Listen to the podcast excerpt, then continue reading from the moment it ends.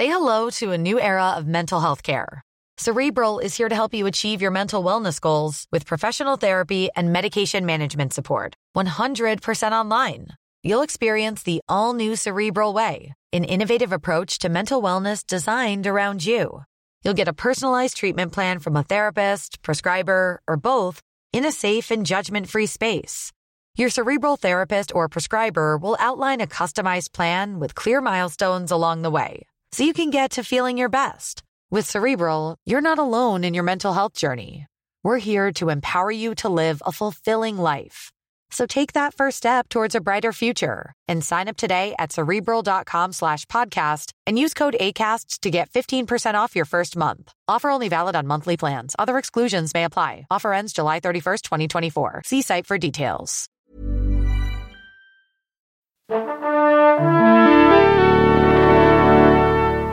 Bonjour. C'est moi Orson Welles. J'aime pas trop les voleurs et les fils de pute. Salut c'est Ciné, votre rendez-vous avec le cinéma qui a dans le cœur non pas une petite fille oubliée, mais plutôt une tripotée de monstres fantastiques et merveilleux. Ça explique d'ailleurs sans doute pas mal de choses, mais passons des monstres donc répondant au doux nom évocateur de l'homme invisible, du monstre de Frankenstein, de la créature du lagon noir, bref, tous ceux qui appartiennent à la grande famille de ce qu'on appelle les Universal Monsters, classiques d'entre les classiques du cinéma qu'Universal donc tente de réanimer avec toute la vigueur du désespoir pour avoir à son tour son univers étendu à lui. Y a pas de raison. Ça commence avec La Momie, étrange objet filmique dans lequel se retrouve embarqué Tom Cruise, ce qui va nous amener à nous poser la question qui tue en deuxième partie de cette émission. Cruise, le contrôle fric d'Hollywood, est-il en train de perdre la main sur son destin ultra maîtrisé avec cette chose? On va tenter d'y répondre avec les trois ghouls déchaînés de la critique réunis ici à l'antenne Paris. Daniel Andreev, salut Daniel. Bonjour Thomas. Julien Dupuis, salut Julien. Bonjour Thomas. Et Stéphane Moïsaki, salut Stéphane. Mais salut Thomas. c'est nos ciné, vous êtes cons, épisode 90 et c'est parti. Monde de merde. Pourquoi il a dit ça? C'est ce que je veux savoir. Ils sont intenables. On commence donc avec cette momie remake du célèbre film du même nom de 1932 avec Boris Karloff, pas le premier de mémoire récente d'ailleurs, puisque déjà en 99, Universal avait tenté le coup en démarrant une trilogie avec ce pauvre Brendan Fraser. Est-ce que quelqu'un a des nouvelles d'ailleurs? Bref, ici c'est Tom Cruise qui tient le haut de l'affiche en incarnant Nick Morton, soldat américain envoyé dans le désert irakien pour mettre la misère aux terroristes et qui va se retrouver confronté à des pouvoirs ancestraux bien plus inquiétants. Welcome to a new world of gods and monsters. Et le film est réalisé par Lex Kurtzman, qu'on connaît surtout comme compère de J.J. Abrams et John Favreau, dont il a coécrit et produit un certain nombre de choses à la télé, au cinéma. C'est son deuxième long métrage. Et outre Tom Cruise au casting de la momie, il y a Sofia Boutella dans le rôle titre ou encore Russell Crowe. On dit un mot rapide du film, après on évoque plus en détail la trajectoire que prend la carrière de Cruise en ce moment. Qui veut commencer? Julien, tu me regardes. C'est, c'est un, excellent film. C'est vachement bien. C'est vachement Non, c'est bien, c'est, c'est bien. C'est carré. C'est très bien réalisé déjà. C'est intelligent. C'est une bonne production. ouais. non, euh, c'est, c'est, le- c'est la grande maladie d'Hollywood, je trouve, aujourd'hui. C'est, c'est cette, cette obsession des univers étendus, mais qui montre bien que les financiers ont pris le pas sur les vrais producteurs euh, là-bas. C'est-à-dire qu'on est, on est sur la prospection. Donc, si un studio a un univers étendu qui est bien installé, qui a un public euh, fidèle qui le ben, je pense que l'action va, va grimper, quoi. Et que c'est intéressant pour les mecs qui, qui, qui en ont beaucoup. et euh, du coup, ils sont tous en train de courir à ça. Alors, il faut quand même rappeler que c'est la deuxième fois que, c'est la seconde tentative que d'Universal pourrait essayer de créer un univers Faut le rappeler parce que le, ne, le rappelle ne pas. le rappelle pas, ils veulent essayer de l'enterrer. C'est Dracula Untold qui est sorti, alors il y a 4-5 ans, un truc comme ça, euh, et, et qui était, et- qui était horrible, mais qui se terminait dans le monde contemporain parce que c'était sur les origines, on va dire, de Dracula. Ça se terminait dans le monde contemporain et ça annonçait euh, tout un tas de suites qui ne sont jamais venues. Donc là, ils ce- essayent de, on oublie tout, on recommence là et on, on- on cache ça sous le tapis et ils essayent de, de reconstruire un truc qui a euh, euh, qui essaye très curieusement en fait finalement et c'est là où on voit à quel point ils sont dans un, mode de pensée totalement aberrant de d'enquiller plusieurs strates de blockbusters. Donc tu as, la strate euh, Universal Monsters sur laquelle on a essayé de rajouter donc la strate euh, uni- univers étendu donc ce qui déjà est totalement incohérent hein, quand on connaît un peu l'Universal Monster et puis en plus il y a la strate euh, film euh, avec Tom Cruise un, un peu de Tom Cruise aussi d'ailleurs, et, euh, et, et tout ça euh, te donne une espèce de bouillie informe et infâme dans laquelle bah, tu ne retrouves absolument pas tes petits, tu sais jamais euh, ce que c'est en fait, tu sais jamais ce que tu regardes, tu sais jamais si tu dois rire, euh, pleurer, tu pleures beaucoup en fait au Non, final. tu, tu- tu- tu sais, tu sais, non, non, tu sais quand tu dois rire et tu sais quand tu dois pleurer, c'est pas le problème. Justement, Oui, le problème c'est- que ça marche pas film, du tout, en fait. Tu vois, C'est ça le truc, c'est qu'il y a de l'humour dans le film. hein. Il y, a, il y a la volonté de, de faire quelque chose de. C'est-à-dire, tu parlais de c'est remake du film de 32, c'est pas vrai du tout. hein. C'est-à-dire que quand tu regardes le film, c'est euh, un. Officiellement, c'est ça. Ouais, officiellement mon Voilà. cul. Et le truc, c'est que. Non, non, mais, officiellement euh, ton cul si tu veux, mais c'est voilà, non ça mais, quand même. euh, rien- non mais justement en l'occurrence c'est un peu le problème, c'est que quand tu regardes le film, c'est qu'il y a cette espèce de volonté de partir à la base sur ce qu'était le justement la momie de Brandon, avec Brandon Fraser de, de Steven Sommers. C'est ma foi un film Sympa. Très sympa, Bon. tu vois. qui euh, bien puis, le, le, le, le script de King Kong de Jackson. Bien sûr, mais qui était, mais qui, avait au moins le mérite de, de combler un, un vide avec euh, l'aventure fantastique à l'époque à la Indiana Jones entre guillemets, quoi. Même si c'était pas évidemment pas de ce niveau-là. Hein. Euh, mais enfin bon, à tout prendre, je préfère la momie à Indiana Jones 4. Euh, le truc, c'est que ça essaye de partir un peu dans cette direction pour finalement dériver en simili film d'horreur à l'ancienne. À la loup-garou de Londres, un Ah petit ouais, peu. voilà. Et, ouais, et puis avec, ouais, parce que t'as le mec qui lui parle, mais le, le truc c'est que t'as aussi, enfin, t'as as des espèces de de- d'incursions un peu bizarres dans le cinéma de Fulci. euh, avec euh, les zombies euh, aquatiques, euh, ce genre de truc où t'as l'impression, je pense que c'est pas du tout leur référence, mais en fait ça fait, quand t'es un peu cinéphile de films d'horreur, tu tu vois ça et en fait tu te dis merde, c'est vraiment, qu'est-ce que ça vient foutre là quoi Euh, Un personnage de, de monstre en fait finalement avec euh, comment elle s'appelle euh, Sophia la- Sophia Sophia Boutella. Qui est, bah, qui est ma foi, mais euh, je, moi je trouve que c'est une femme magnifique en fait. Elle a un charisme énorme et tout, mais qui a un rôle de merde quoi dans, dans, dans le film quoi. C'est-à-dire que euh, puis enfin, mais tu sais, c'était dès le début, hein, dès qu'ils essayent de t'expliquer, la- tu, tu l'as pas vu le film toi? Non, moi Voilà, je suis voilà. ça, là, pas. Voilà, ouais, c'est c'est- ouais, heu- heureux homme. mais euh, mais euh, c'est dès qu'ils essaient de t'expliquer la- l'histoire de la momie, un peu comme ils le faisaient au début du, justement du film de Sommers, mais pour le coup avec une voix off et qui est celle de de, de, de ce brave Russell Crowe là qui, qui vient qui vient euh, sous. euh, payer les sous pour l'andouillette. Euh, le truc c'est que c'est que voilà, enfin c'est complètement aberrant. C'est c'est c'est, euh, dès, dès ces cinq minutes en fait, dès ces cinq premières minutes, t'es en train de te dire ok j'ai même pas envie d'être là en fait. Les mecs, Donc faire 10 films derrière avec euh, comment dire euh, L'homme J- invisible. Jake Gyllenhaal, l'homme invisible, euh, machin. bidule machin, la bride of Ah ouais. Frankenstein et tout, c'est mort quoi, c'est mort. Et on a envie de leur dire bon courage Ouais, ça va être et alors, compliqué. Le truc c'est que euh, Ju- Julien euh, précise qu'en gros euh, il y a cette logique de Dark Universe qui est, qui est- qui est quand même clairement affichée dès le film, pas dans le film, mais dans le logo et dans le market autour du film. C'est-à-dire que ils t'ont fait la photo, euh, la photo avec, Avec, tous les acteurs qui vont être dans les prochains ça, films. ouais. Ils t'ont fait le logo euh, Dark Universe, c'est-à-dire t'as le t'as la, la Terre de de- d'Universal qui se retourne comme la face cachée de la Lune, mais ils ont pas compris que c'était la Terre depuis depuis 75 ans, mais c'est pas grave, tu vois. Et ils te montrent Dark ils te montrent le Dark Universe pour t'expliquer, voilà. Et comme ils ont plus ou moins conscience, parce que là ils sont un peu emmerdés, ils ont quand même plus, enfin ils ont le tracking qui, euh, euh, au moment où on parle, le film n'est pas sorti aux États-Unis, euh, ils ont le tracking en fait qui est en train de, en gros leur expliquer que bah leur leur univers étendu, ils vont peut-être se le mettre un peu là où je pense quoi. Le problème c'est que en gros ils sont en train de dire bah on va peut-être faire des petits films aussi avec. C'est-à-dire qu'en en fait on peut tout faire avec Dark Universe, on s'en fout, on peut faire des petits budgets. Donc euh, là, ils ont annoncé euh, Bill Condon sur euh, Bride of Frankenstein. Le, me- le mec a réalisé, parce qu'on c'est le mec qui a fait La Belle et la Bête, qui a fait Oui. Kingsley, qui a fait tous ces films-là. C'est le mec qui a réalisé Go- Gods of Monster, donc Gods and Monster, pardon. Donc c'est quelqu'un qui connaît la, la carrière de James Wall, c'est quelqu'un qui peut éventuellement faire un- une référence à ça.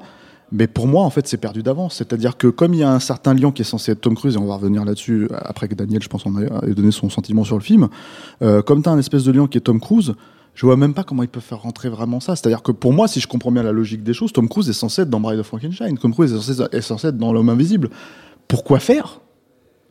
Pour quelle, pour quelle logique? C'est très très étonnant. Il y a un twist à la fin, mais je pense que à cette table, personne n'a compris ce que c'était exactement. non. Alors, Donc euh, le moi- truc, c'est que alors- ta tête, ton opinion, toi. vas-y. Alors, je vais te dire un truc. Je pense que le twist dans ma tête est beaucoup plus beau que ce qui va avoir lieu. Ah, mais vends-le à Universal, ne nous le dis Alors- pas, ne le dis pas à nos ciné, Voilà, vends-le à fais payer Universal, ton, en fais fait. payer ton Je vais vous dire, les mecs, vous êtes, vous avez embarqué tout de suite sur le Dark Universe. Euh, J'y suis allé en tant que fan de Tom Cruise parce que je suis fan vraiment de Tom Cruise. J'adore analyser sa carrière. Et, euh, et donc j'y suis allé sans savoir qu'il y avait de Dark Universe. Moi, j'y suis allé, j'ai échappé à toute la promo. J'y suis allé euh, vraiment normal, Candide. candide. C'était notre Wonder Première, Woman nous. première, sur- première surprise, je vois Alex Kurtzman, euh, réalisateur. Je fais Ah putain de merde, parce que c'est quand même l'auteur de, de Transformers et de toutes ces merdes. quoi. Non, Attention. l'auteur de Transformers, c'est Michael Bay. Arrête maintenant. Non, non, non. Voilà, C'est Ouais, l'auteur de, c'est l'auteur ouais. des Star Trek. Oui, mais le mec qui, c'est qui- l'auteur de, le mec qui te l'auteur de The Island, Voilà. si tu veux. Mais bon, voilà. Voilà, c'est c'est le mec, c'est le mec qui a participé à tous ces caca, tous ces caca. Et donc je fais. Transformers, c'est bien. Non, non, Non, non, déjà eu c'est bon, 10 ans, Stéphane. 10 ans sont passés, on peut le dire maintenant. Transformers, c'est bien quand même. Non, c'est de la merde. C'est gênant. C'est de la merde, c'est moche, Passons, moche. passons, passons. C'est moche, On y reviendra, Stéphane. Mais revenons-en à la C'est momie. l'objet d'une prochaine émission. Et là, tout d'un coup, je vois Russell Crowe. Donc, je suis toujours content de voir Russell Crowe. Et j'adore Russell Crowe quand il joue un peu dans des trucs un peu de nanardeux. Euh, the Man with Two Fists, euh, The Man euh, with the Iron Fist de Reza, donc, tu vois, où il jouait une espèce de maître d'arts martiaux qui fait des cunis subaquatiques, tu vois. Donc, vraiment, quand il est quand il est plus proche du nanar, j'adore Russell Crowe, quoi.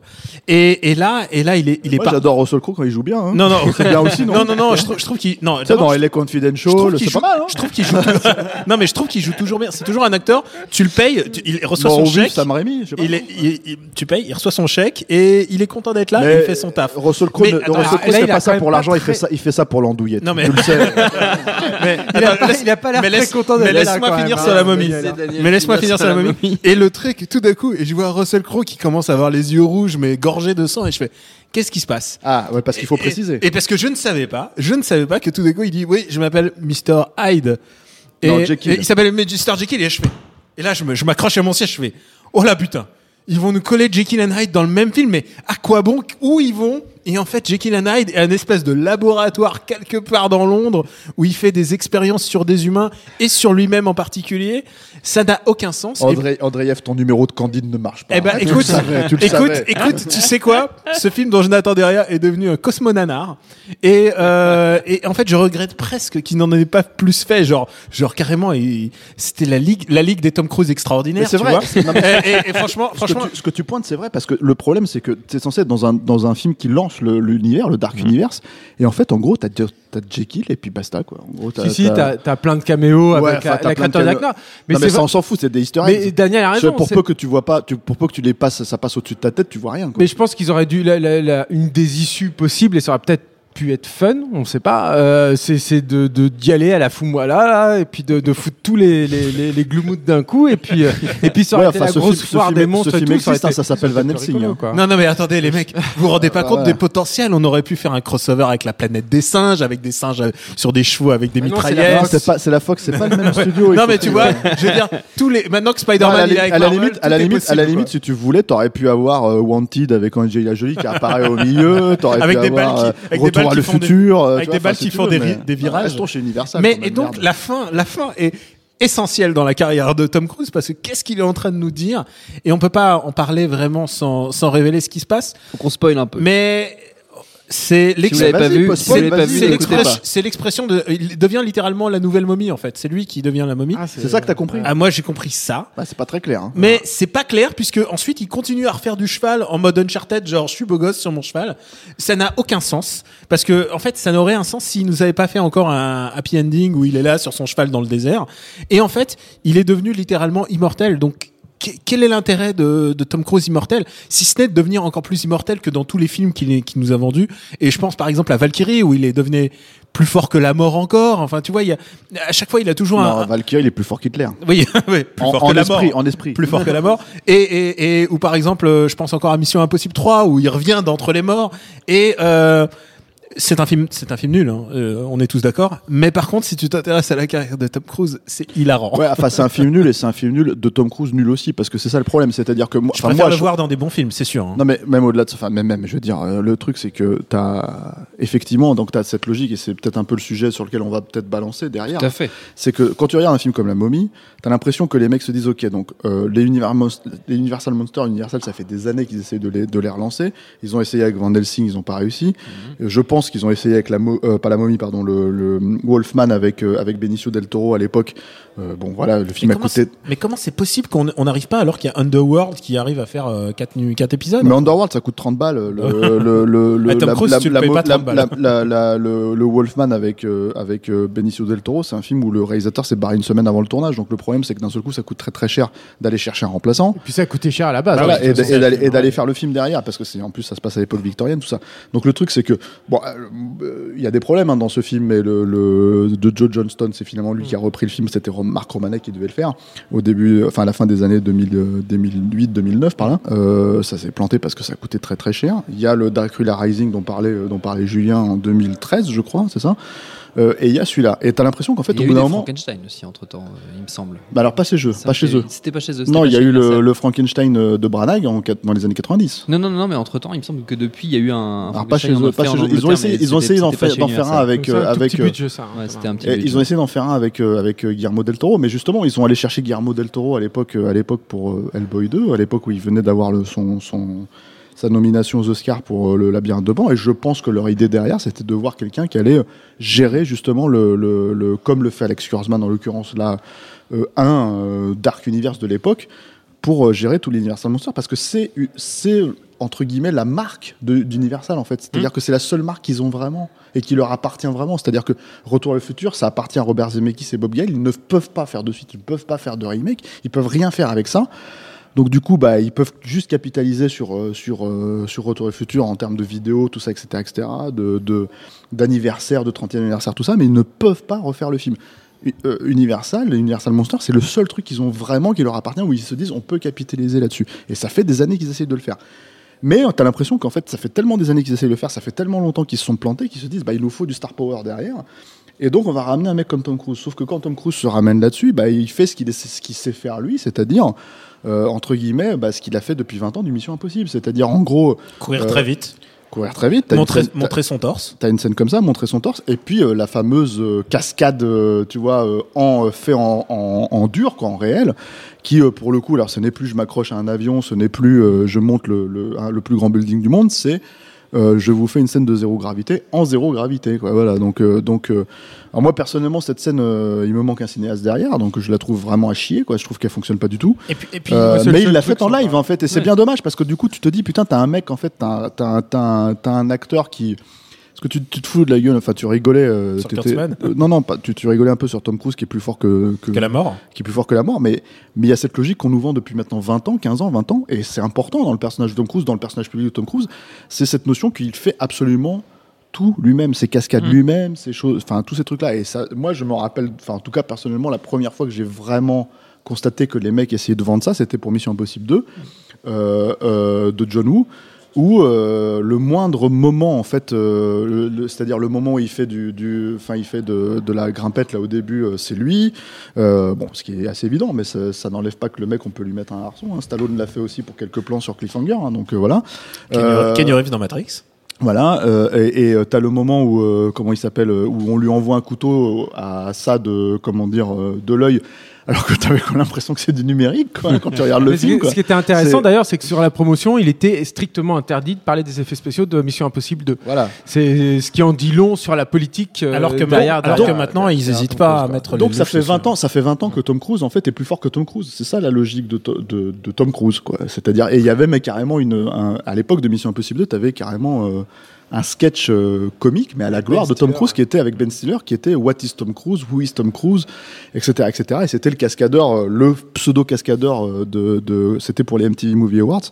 T'avais le pseudo cascadeur de Tom Cruise qui était interprété par Ben Stiller de manière comique quoi. Et euh, donc t'as as tout ce truc qui fonctionne à la gloire de Tom Cruise, bon, ce qui peut se comprendre, hein, c'est vraiment une star à l'ancienne, il a quand même encore ce star power qui, euh, qui est là, quoi. Mais euh, il vient ramener en fait son entre guillemets son, sa marque de fabrique, Son bagage. euh, ouais. son bagage, dans un film qui, enfin, je veux dire moi la momie. euh, pour le coup, je peux comprendre qu'on essaye de te faire un film d'aventure, je peux comprendre qu'on essaye de te faire un film d'horreur, mais alors ce moment là où on te fait de la zéro gravité, je ne comprends Alors, pas quel est l'intérêt de la scène écoute- en soi, écoute, en fait, surtout, en termes de. Je te de- disais que j'y suis allé, euh, je suis allé vierge de toute information. C'est faux parce qu'il y avait un trailer que j'ai vu et c'est le fameux trailer qui a fuité sans le son Sans en le fait. son, ah oui. Il est à pisser de rire. Il est, puis je me le regarde de temps en temps et ils font juste Ah Ah Ah alors qu'il vient de se manger une, une chauve-souris dans la bouche. Euh, Il y a un truc sur les sur la manière dont il vend ses cascades en fait. Tom Cruise, tu as complètement raison. Il y a un, il y a un basculement en fait, je pense dans sa filmo et ça c'est pour parler de juste de Tom Cruise en- un peu plus en général. On peut dire qu'on a commencé à parler Ouais, de Tom Cruise d'accord. en lui-même. Ouais. hein. On C'est peut que, dire- on peut décréter euh, qu'à partir de maintenant, Pour c'est ce qu'on moi, fait. pour moi, il y a eu un Tom, le basculement, ça a été pour euh, un film qui s'appelle Night and Day, qui est le film qui, à mon avis, il aurait pas dû faire. C'est un film qui a eu une très longue gestation, qui a eu, qui a eu plus de 10 ans de gestation. Et c'est un film que tu vois dans son rapport au spectateur, où tu sens que Tom Cruise a décidé de donner plus de Tom Cruise aux spectateurs qui n'en voulaient. Euh, moi, Et ça se voit, et ça se voit dans la manière dont il le joue. Et je pense parce qu'il, il, il- le film n'est pas à la, il ne brise pas le, le mur, mais par contre, il, il s'adresse presque il Day, ne- c'est un classique à côté de la momie. il, il hein. ne joue ah ouais tu m'étonnes il ne joue il ne joue pas avec Cameron euh, Cameron Diaz il, il joue avec le spectateur et, euh, et d'ailleurs on- c'est tout le jeu d'ailleurs du film est-ce qu'il Ouais, est-ce t'as qu'il le- joue? Est-ce que c'est pas un jeu? Est-ce que c'est un jeu? Bah. et, et je pense que c'est à partir de ce film où tout d'un coup euh, il y a il y a eu une exigence de filmographie euh, extraordinaire de Tom Cruise on le répétera jamais assez euh, c'est quand même un mec qui a joué avec les, avec Michael Mann euh, il a Ouais, fait- enfin ça il- c'était bien avant. oui, justement. oui, non, mais ça- non, mais avant, je te parlais avant. Ah oui. Il Kubrick, enfin vraiment, il avait une exigence extraordinaire. Et ensuite, euh, il a eu un peu son possi à lui. Euh, il a récupéré Christophe McQuarrie, euh, qui est un peu, qui est un Ok. peu, qui est pas au summum de, qui est Attends, pas. attends, ouais. il faut revenir un petit peu en arrière parce que euh, je suis d'accord avec Attends, toi, mais, mais je, je finis Ouais, juste sur, sur mon, mon truc.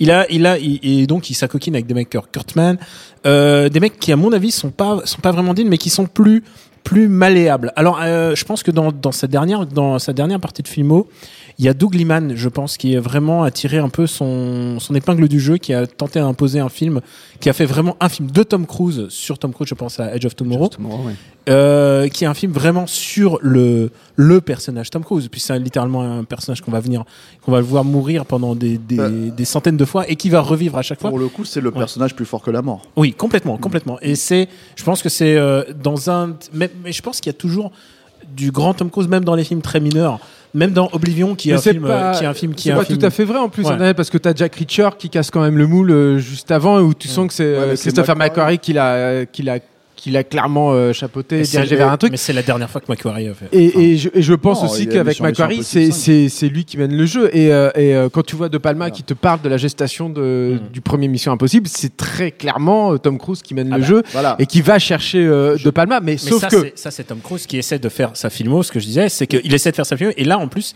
c'est le, coup- le coup de le coup de poker, c'est-à-dire qu'il va chercher Brian de Palma, euh, qui était un peu au creux de la vague, et il l'impose. Il l'impose au studio. Et c'est vraiment un mec qui, Non, a, qui a euh, écrit. Il a écrit sa légende. Et maintenant, il est un peu en mode roue libre. Et, et la momie, je- la momie. Je est- pense qu'il faut ouais. qu'on reprenne un peu les, les- les- trucs. Pour moi, un mec comme Tom Cruise, à la base, on part d'un- acteur qui a un- une logique d'icône. Si on parle de l'acteur, hein, vraiment, c'est-à-dire et l'acteur est la star.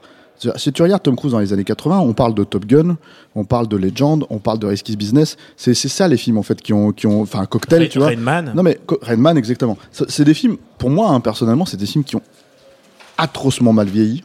Euh, mais je veux dire tous, hein. Tout- Même Fourth of July.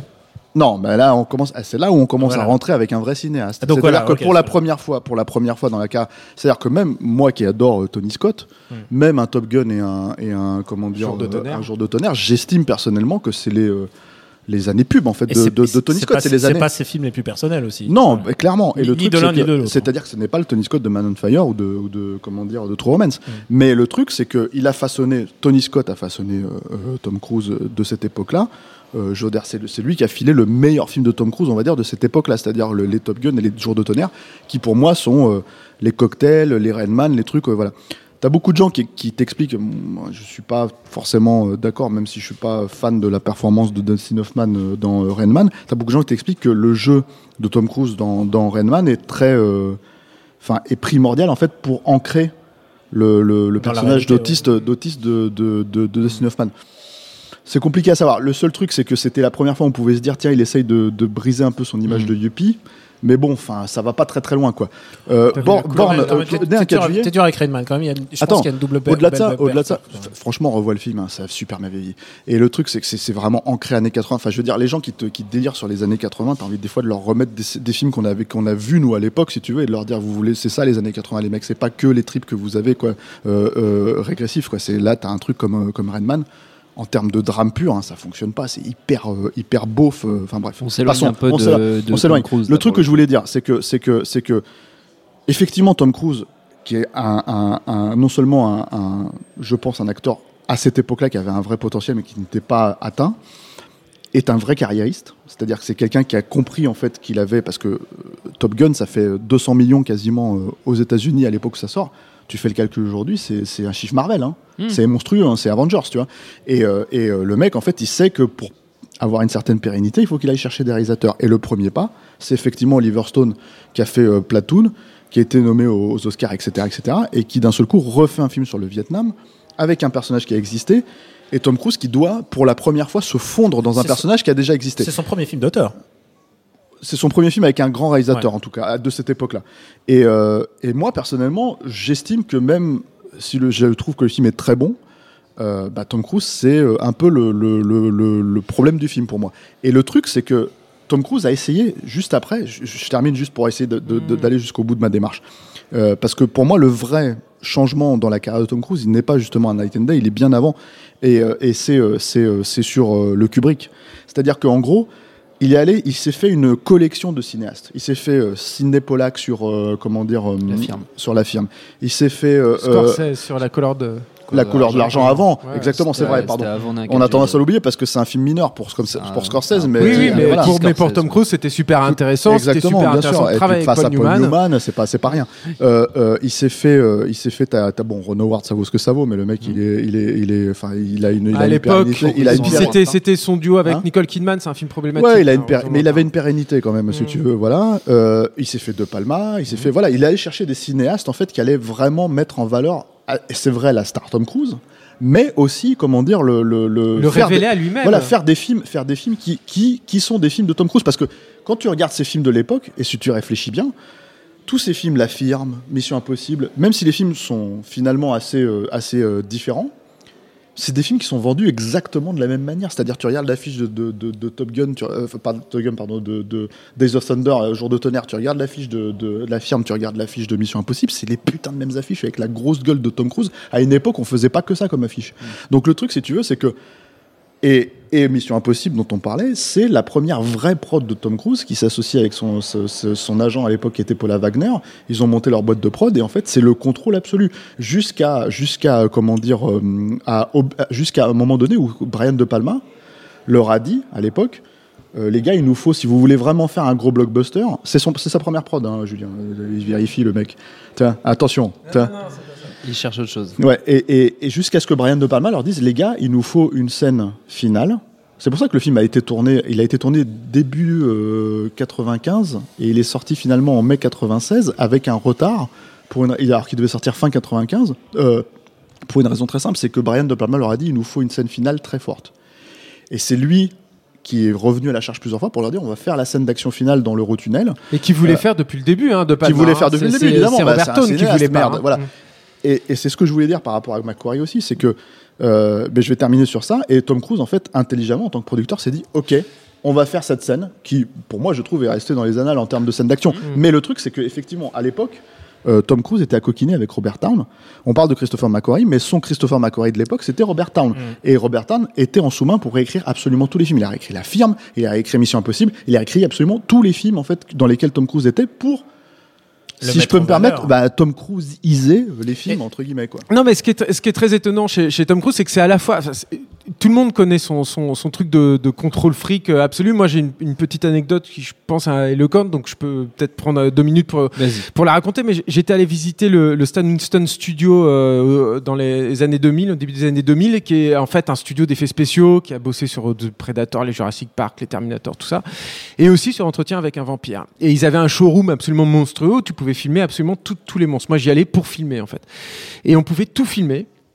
Sauf le mannequin de Tom Cruise d'entretien avec un vampire. Ça, t'avais un, un vigile qui était là et qui t'interdisait formellement de, filmer ça. Ce qui en dit, tu vois, hein, tu, tu- tu le vois, hein, ce mannequin dans le film.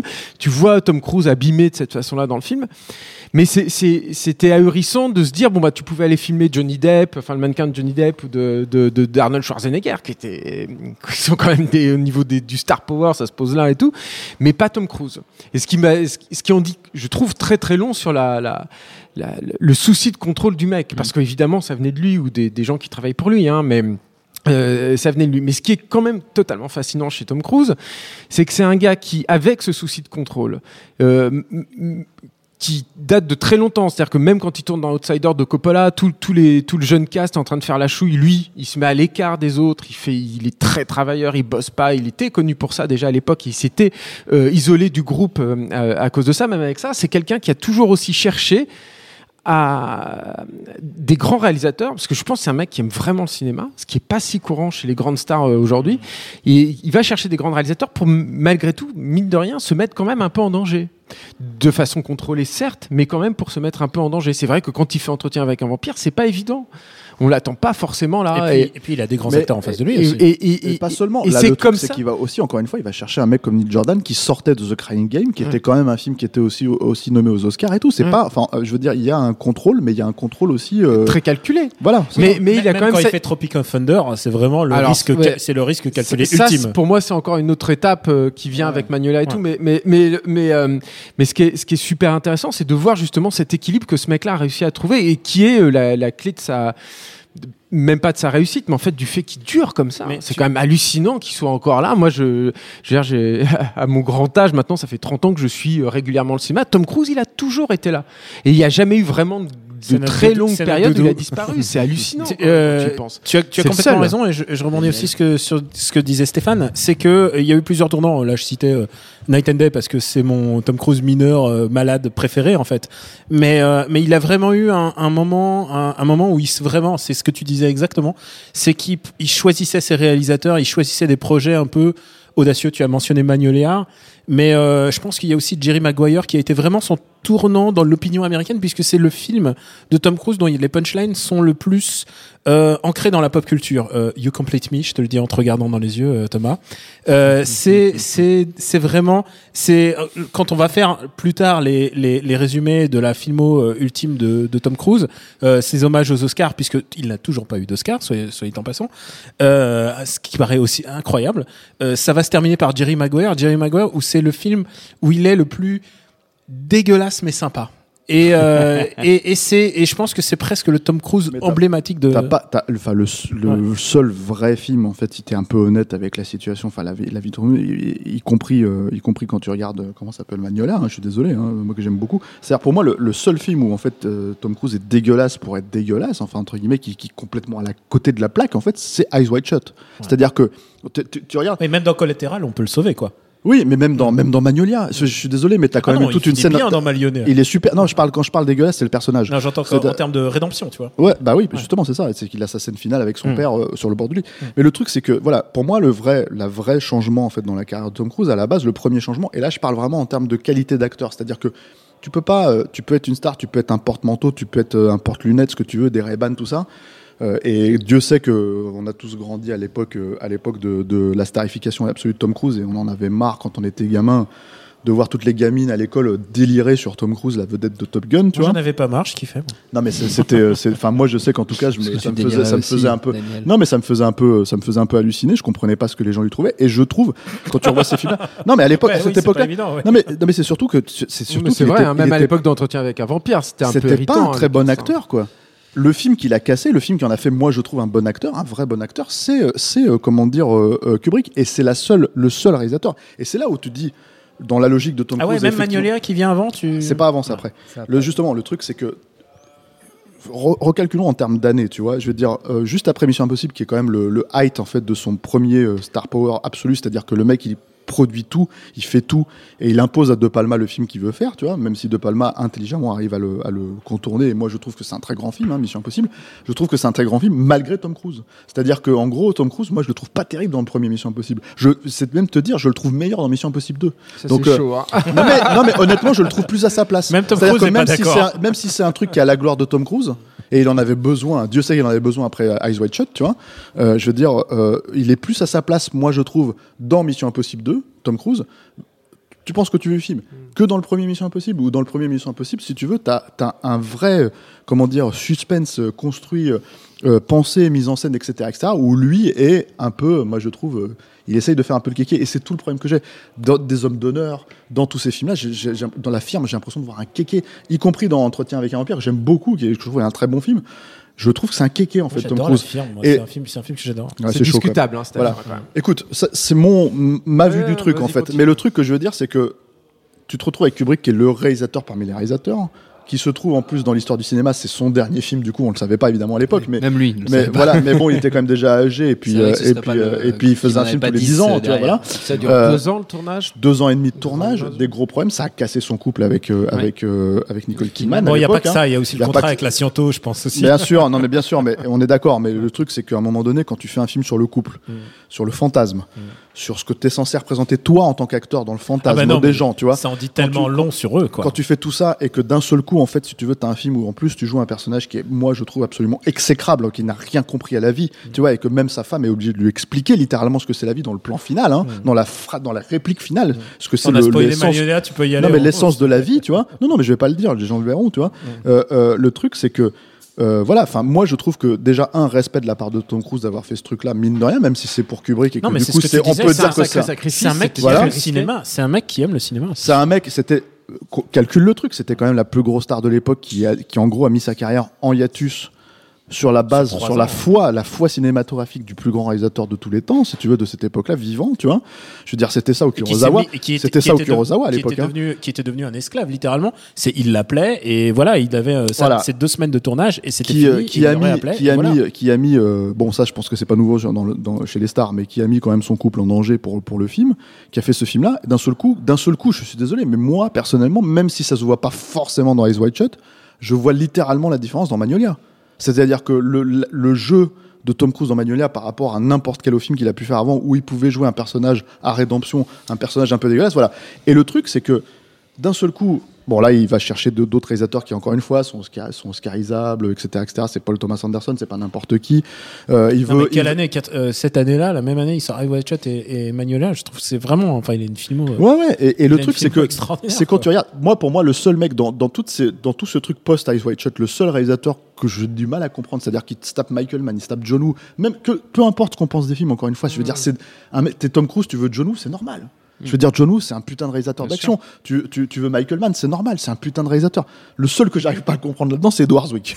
c'est avec le dernier samouraï. C'est le seul truc où je me dis, bon, qu'est-ce que, qu'est-ce que ce mec fout là au milieu euh, Bah, qu'est-ce dans, que dans ça, sa carrière Qu'est-ce que ça voulait dire en termes de, de mythe, euh, mythe- de mythe Cruise C'est euh, c'est le, le mec, le blanc qui vient sauver. euh, qui Le vient film, tu parles, le- du, oui, tu parles du projet, le mais moi je parle du le- réal, le le, projet. le- le réal qui même si lui lui-même a été a été oscarisé, enfin, en tout cas c'est était le- pas oscarisé, mais euh, C'était le Yes Man qui était là, disponible à ce moment-là. non, c'est oui. pas c'est pas un Yes Man, hein, c'est un mec qui a été nominé aux Oscars pour euh, Glory et tout ça. C'est juste que moi je trouve personnellement que euh, que si t'as l'œil, on va dire du metteur en scène, si t'as l'œil pour le metteur en scène, de, toute évidence, Edward Zwick à côté de Michael Mann, John Woo, Kubrick, Kubrick. on n'en parle même pas, et, et, et, Paul- et même, et. De Palma et compagnie, tu vois, ça, ça se comprend pas.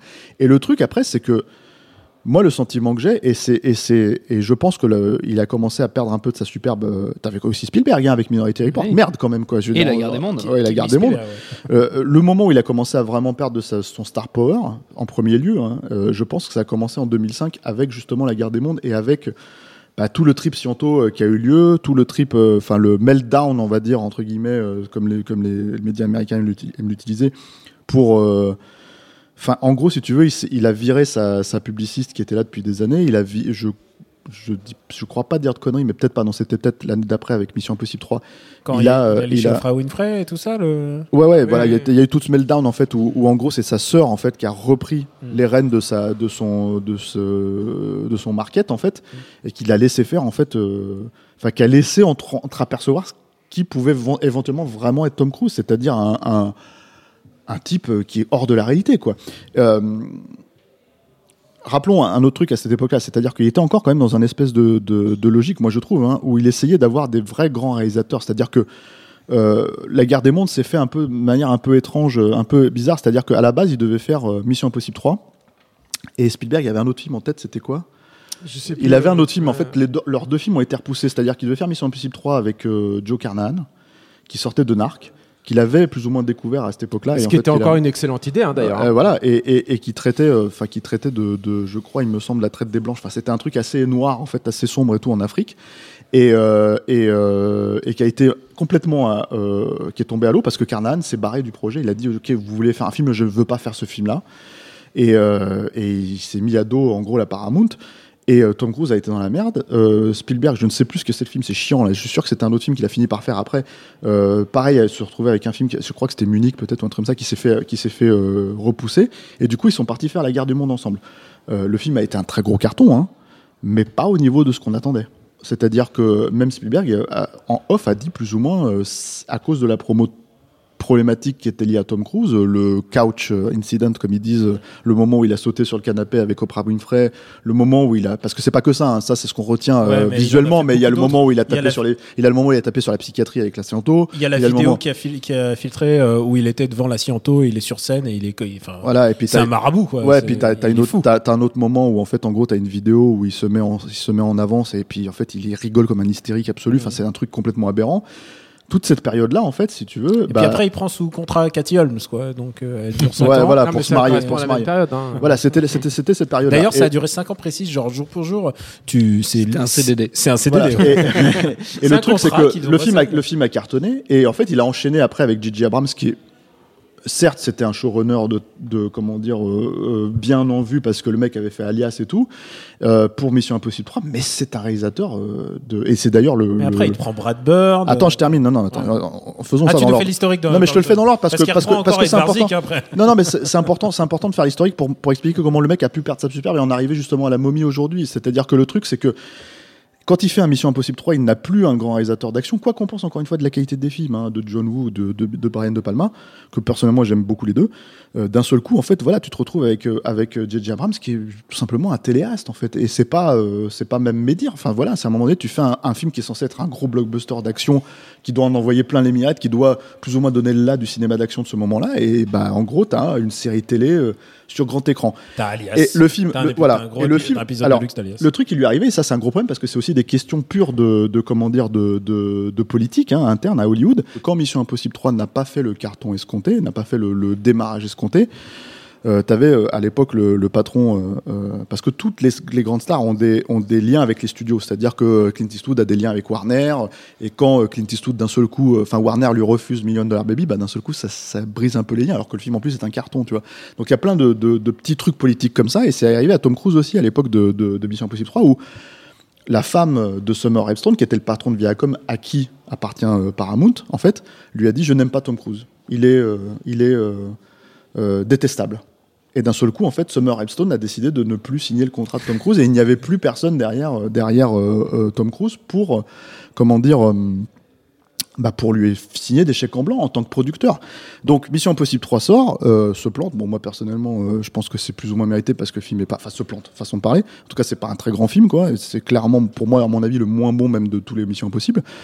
Et qu'est-ce qui se passe? Bah, du, coup, Tom Cruise se dit, bah, je vais lancer mon propre studio, parce que c'est ça qui s'est passé après Mission Impossible 3, c'est-à-dire qu'il a lancé, il a récupéré la United Artists. Et il a essayé de lancer avec Valkyrie et euh, Lyon et Agneau, c'est ça? Mm. euh, Deux films, en fait, euh, qui euh, bah, n'ont pas eu le succès escompté. Et ça, c'est pareil, en termes de politique hollywoodienne, ça le plante aussi, quoi. Donc, euh, tu te retrouves avec un mec comme Tom Cruise qui, euh, qui euh, comment dire, bah, qui est le contrôle fic qu'on présentait, quoi, qui est un mec, comment dire, À l'ancienne. à l'ancienne et qui a des velléités en fait d'être un vrai patron de studio tout en restant une star, qui se plante et qui, comment dire, n'a plus les appuis qu'il avait. Euh, le contrat avec Paramount a été plus ou moins relancé avec Mission Impossible 4 on y allait chercher Brad Bird et c'est un moi je trouve un vrai euh, coup de flair en fait Oui. parce qu'il fallait le Vous faire passer il sur fallait- la franchise. voilà et puis il fallait le faire passer au, son, live en c'était fait son premier film live. ouais. Ouais. Voilà.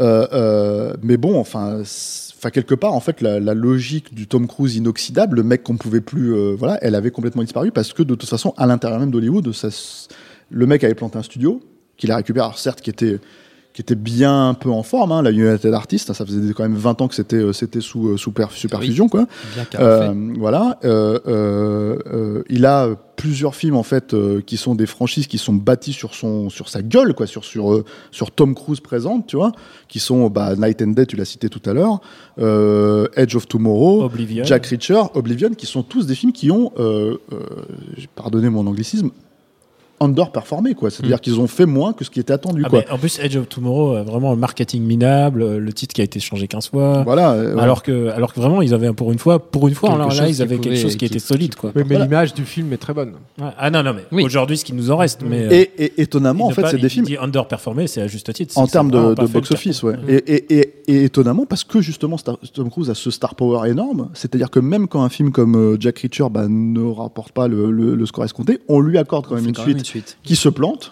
Avec Euh, Edward Zwick. avec Edward Zwick. Euh, Edge of Tomorrow, il y a une suite qui est prévue alors Ouais. que ça s'est planté. Et qu'en plus, effectivement, il y a un changement de titre, donc ça devient un peu confus. Euh, Kill Death Retry, Kill Die Retry. euh, ouais, Live, Die, Repeat, je sais pas quoi. Et en plus, Et- il y en a encore une autre version qui existe en fin de titre. Il- Voilà. Et, et- C'est tellement bizarre la manière dont ils l'ont marketé, c'est scandaleux même. Et je pense qu'on en a, enfin, je pense qu'en additionnant tous ces, toutes ces, toutes ces, pas anecdotes, mais toute cette, cette façon de, dériver une carrière, même s'il a essayé de reprendre le contrôle de tout ça, même si, euh, moi, je trouve personnellement que quand tu tournes avec Doug Liman, alors que tu as tourné avec Oliver Stone ou euh, John Woo ou, euh, comment dire, Kubrick ou même, je veux dire, Paul Thomas Anderson, enfin, plein de réalisateurs comme ça, c'est un peu en dessous du niveau. Bah voilà, et, et il faut aussi compter que effectivement à l'époque de Mission Impossible 3, il s'est un peu débarrassé de comment il s'appelle de Robert Town pour finalement au bout d'un moment récupérer Christopher McQuarrie qui est plus ou moins son, son entre guillemets yes man en fait, en tout cas son homme de confiance, Oui. Son Qui, script euh, doctor. son script Qui son script qui va lui, doctor, qui va lui voilà. retoucher et comme c'est le cas sur la momie. Ce qui est très euh, étonnant d'ailleurs parce que Christopher McQuarrie est plutôt un bon scénariste et un mec plutôt efficace. Plutôt, et là, quand tu le vois au générique de ça, tu, tu te demandes ce qu'il a fait exactement. Mais je pense y que personne- y je pense que- tu dois signer des chèques et tu je dois pense que payer tes impôts. hein. Mais je pense aussi que c'est au-delà de ça. En fait, c'est là où on, on- on- quand on regarde un film comme ça et qu'on se dit, ah, il n'y a même pas la, la, la Tom Cruise touch. En fait, c'est-à-dire qu'à part que c'est complètement superficiel et que ça sert pas à grand-chose, euh, bah, le fait de mettre Christopher McQuarrie, ça veut pas forcément dire. Enfin, encore une fois, à mon avis, le studio ne lui a pas accordé à Tom Cruise suffisamment de latitude pour euh, repenser le film comme il fallait le repenser éventuellement. En tout cas, en opposition à la, à la date de sortie qui était déjà prévue et qu'il fallait absolument en fait euh, respecter pour lancer leur euh, grand univers étendu quoi. Oui, de la Donc, même euh, façon que je pense que le choix de Real n'est pas est un peu par dépit quoi. C'est-à-dire qu'il est à coquiner aujourd'hui avec Gigi Abrams et avec sa clique et tout. La- la- Mais il n'empêche que choisir ce mec-là aujourd'hui qui a pas beaucoup d'expérience pour réaliser un blockbuster pareil, je pense j'ai du mal à penser que c'était le premier choix de Tom Cruise quoi hein, pour ce film-là. Ouais, et puis mais bon en même temps c'est dans la logique de Marvel et tout ça, c'est-à-dire que dans la logique de l'univers étendu, c'est qu'encore une fois on va chercher des réalisateurs qui euh, qui comment dire euh, qui n'ont pas forcément fait euh, plusieurs blockbusters sous leur ceinture, mais qui voilà. Le, le, le truc c'est que un Doug Liman en a fait plusieurs avant de avant Oui. de, de se lancer dans Edge of Tomorrow. Mais voilà, donc le truc c'est que je pense que en fait on est dans un point euh, charnière de Tom Cruise euh, euh, dans sa carrière où à mon avis euh, comment dire euh, Enfin, moi, je pense, je pense, hein, je pense pas me tromper, euh, mais à mon avis, le film va se planter, euh, va pas forcément lancer le Dark Universe attendu, et, euh, et, euh, et je pense que Tom Cruise va devoir se réinventer de nouveau, et parce puis, que il y a là, un- euh, a Et puis il a son âge mine de un rien. c'est ce que j'allais dire. C'est- il a- c'est-à-dire il que a là, 57 Il pourra ans. pas Voilà. courir toute sa vie. Mais il a, il a beaucoup bâti ces dernières encore. années. C'est- assez marrant ça d'ailleurs parce que c'est venu plutôt sur le tard ce côté euh, Jackie Chan, j'ai envie de dire quoi, de, de Tom Cruise, c'est-à-dire le mec qui, qui fait les ses cascades lui-même ou Bebel ou Oui, bon voilà tous ces acteurs très physiques et tout. Tu peux pas t'empêcher de te dire que même si le mec euh, est un peu euh, au-dessus de la moyenne de, de, de nous autres mortels, euh, bah il va y avoir un terme là-dessus. Il va le remplacer par quoi en fait Et ça se voit un peu, en- pas sur ses rites, parce que lui, il est impeccable de visage. Vraiment, quand tu le vois, euh, d'ailleurs, il est passé à la télé pour faire sa promo. euh, Tu vois le visage télé, le visage euh, tel qu'il est au cinéma, il fait beaucoup plus jeune. Il est vraiment, tu, Ouais. tu sens la magie, la magie des, de la chirurgie.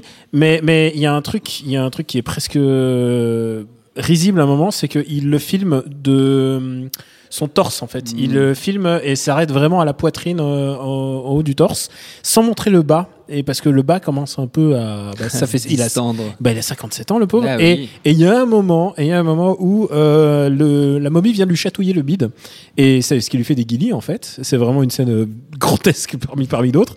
Et, et, et là, à ce moment-là, je me suis dit, Hmm, ça a l'air d'être une doublure. Donc en fait, il se fait pas doubler pour, euh, euh, il s'accroche à un avion, il s'accroche à un immeuble, n'importe quoi. Mais par contre, pour euh, pour des trucs de base, c'est-à-dire avoir l'air plus jeune, je crois que là, là, il va tenter, il va, ça va être le moment, le glissement de Tom Cruise. C'est le moment où il va plus simplement plus assumer son âge en fait. Il va être une espèce, bon, une là, espèce on, de on monstre. sait quoi. qu'il tourne Mission Impossible de nouveau avec Christopher McQuarrie, ce qui est quand même, moi, je pense, euh, C'est un peu super bizarre. ouais. Non mais comme comme la- comme Qui la momie en fait qui a, réal, qui a hein. un aveu d'échec, c'est-à-dire qu'en fait pour moi le, le fait qu'on parle de Tom Cruise aujourd'hui, ce que ça représente d'une certaine manière, c'est c'est pas que la carrière de Tom Cruise en soi, c'est ce que ça représente sur ce que sur ce qu'est devenu Hollywood aujourd'hui. C'est-à-dire que à une certaine époque la bonne star pouvait imposer le bon réalisateur sur le bon projet pour bien le mettre en valeur. Certes, c'était ça le deal, mais ça fonctionnait. Euh, le truc, c'est que on n'est plus dans un cinéma de réalisateur, mais depuis longtemps. Hein, et le fait que Tom Cruise lui-même n'arrive plus à imposer des réalisateurs en fait derrière ces projets-là, c'est la démonstration même que, euh, comment dire, il euh, euh, il y a un cap qui a vraiment changé dans le, dans le fonctionnement d'Hollywood vis-à-vis de, vis-à-vis de, de c'est-à-dire à une époque sur les gros blockbusters, tu pouvais avoir un Paul Verhoeven, tu pouvais avoir un John McTiernan, tu pouvais avoir des mecs qui, qui avaient une patte en fait, qui pouvaient imposer un truc, un James Cameron, bon même si lui il est parti dans d'autres sphères, mais le truc c'est que qui pouvait imposer un, un comment dire. un cadre, je trouve, ouais, une vision, un cadre de cinéma de blockbuster d'auteur. Mm. C'est-à-dire que, que t'as plus du tout, même si Tom Cruise pouvait être l'auteur de Mission Impossible, il était l'auteur de Mission Impossible avec Brian De Palma. Oui. Avec John Woo, avec et le truc c'est que c'est que là reprendre Christopher McQuarrie c'est s'assurer quelque part de pouvoir se dire bon je, je peux quand même contrôler encore le film d'une certaine manière quoi et Bah c'est oui, je pense sa seule franchise c'est C'est hein. c'est- un peu problématique, surtout dans la franchise euh, Mission Impossible, Ce c'est que c'est une franchise fin, qui, oui, oui, qui, qui- qui n'a pas vraiment de narration. Enfin, à chaque fois, il reboot, les- l'équipe revient vaguement, mais enfin, on sait pas trop. Et, mais, mais, mais parce que le réalisateur apporte son propre univers, et là, qu'ils reviennent avec le même. Et je me demande aussi s'il n'y a pas une espèce de recherche de, enfin, c'est pas contextuel simplement à Hollywood, c'est que si tu te demandes s'il n'y a pas une recherche lui-même de chez, chez Tom Cruise de retrouver une espèce de, de tranquillité peut-être, et qu'il a passé peut-être l'âge de se remettre en danger et de se réinventer à chaque fois. Sauf que je pense que le temps va le rattraper au bout d'un moment et qu'il sera au bout d'un que- moment acculé et on qu'il parle, sera on, contraint parle quand même- réinventer. on parle- on parle d'un acteur quand même qui a essayé de se réin- pas seulement de se réinventer, mais de trouver des nouveaux défis. C'est pas, je veux dire, le- le- l'idée de faire ses propres essais, de faire tous ces trucs où on dit ah c'est incroyable, on, su- on sue le mec il est en haut du plus grand building du monde. C'est l'idée d'en fait de se dépasser complètement. Et je pense que ça va être un truc qui est au sein, au sein de sa carrière. Donc le truc c'est que je pense qu'il est capable de se réinventer. C'est ça qui est intéressant à voir dans le futur. La momie, grand film. Pas avec Vous la momie évidemment. pas se réinventer, en tout cas avec la momie qui est en ce moment au cinéma. Sachez-le, notre temps est écoulé. Merci à tous les trois. Merci à Julien la technique, merci à l'antenne Paris pour l'accueil. Rendez-vous sur notre site nosciné.com pour retrouver toutes nos émissions, le programme des prochaines, les dates d'enregistrement en public si vous voulez venir nous voir. Info à retrouver aussi sur binge.audio, le site de notre réseau de podcast Binge Audio. Si vous nous écoutez grâce à iTunes, faites-nous plaisir à peu de frais en laissant un commentaire et surtout en nous donnant tout un tas d'étoiles. Ça n'a l'air de rien, mais ça nous aide. Un grand merci d'avance et on vous dit à très vite.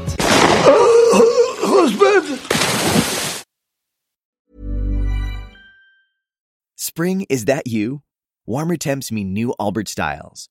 Meet the Superlight Collection, the lightest ever shoes from Allbirds, now in fresh colors. These must have travel shoes have a lighter than air feel and barely their fit that made them the most packable shoes ever. That means more comfort and less baggage. Try the Superlight Tree Runner with a cushy foam midsole and breathable eucalyptus fiber upper. Plus, they're comfy right out of the box. So, what can you do in a Superlight shoe? What can't you do is the better question. And because they're super packable, the real question is, where are you taking them? Experience how Allbirds redefines comfort. Visit allbirds.com and use code SUPER24 for a free pair of socks with a purchase of $48 or more. That's A L L B I R D S.com code SUPER24.